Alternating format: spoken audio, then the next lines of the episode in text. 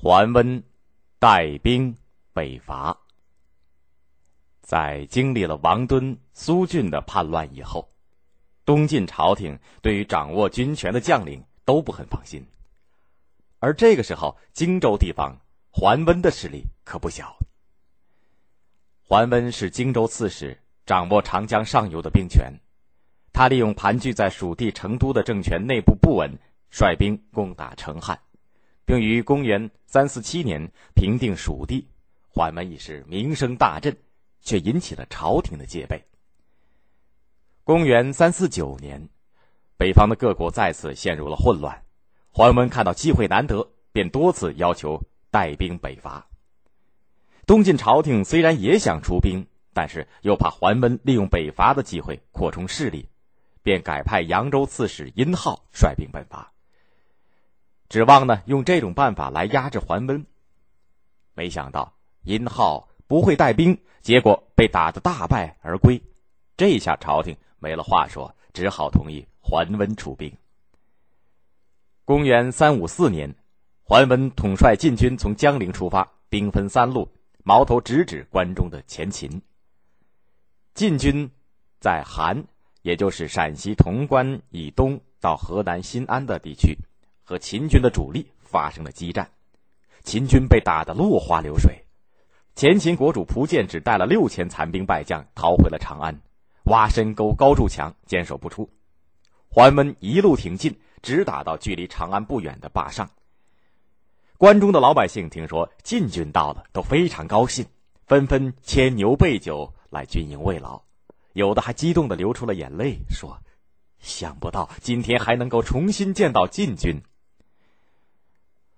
桓温如果趁着蒲坚惊魂未定。本可以一鼓作气的拿下长安，可桓温此时想的却是前秦还有利用的价值，可以呢和朝廷讨价还价，先不忙着攻打，于是就一拖再拖，结果让前秦得到了喘息的机会，极好的战机就这样白白的丧失了。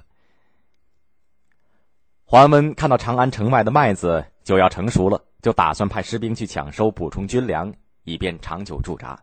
没想到蒲剑早就已经料到他的意图，就派人把没有熟的麦子全部割光，他让桓温颗粒无收。桓温看一时也灭不了前秦，军粮又快断了，就只好退兵。但是这次北伐毕竟打了一个大胜仗，晋穆帝于是提升他为征讨大都督。这以后，桓温又进行了两次北伐，第二次北伐一度收复洛阳。他建议迁都洛阳，但是遭到朝中大臣的激烈反对。前燕趁东晋内部不和，出兵又夺回了洛阳。最后一次，桓温率兵进攻前燕，一直打到了方头，也就是现在河南郡县的西部。后来因为粮道被前燕切断，也前功尽弃了。几次北伐使桓温在军队当中的势力越来越大，他的政治野心也不断的膨胀。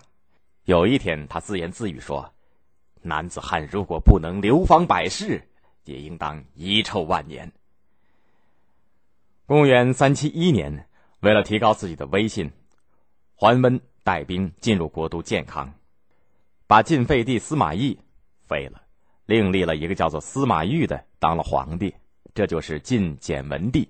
桓温自任宰相，带兵住在姑孰，也就是现在的安徽当涂。遥控军政大权。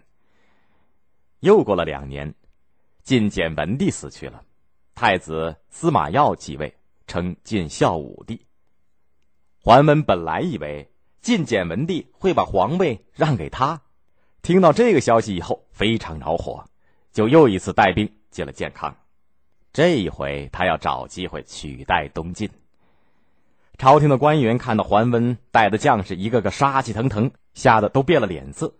桓温点名叫王坦之、谢安两个人到他的官邸来见他。这两个人都是当时最有名望的士族大臣。桓温他事前在客厅的背后埋伏了一批武士，想杀杀他们的威风。王坦之到了相府，浑身吓出了冷汗，连衣服都湿透了，而谢安却十分镇静。进了厅堂坐定以后，对桓温说：“我听说，历来讲道义的大将，总是把兵马布在边境去，防外敌入侵。您为什么把士兵藏在壁后呢？”桓文听了也有些尴尬，就命令把埋伏好的士兵撤走了。桓文看到东晋中的士族反对他的势力还不小，最终也就没敢篡位。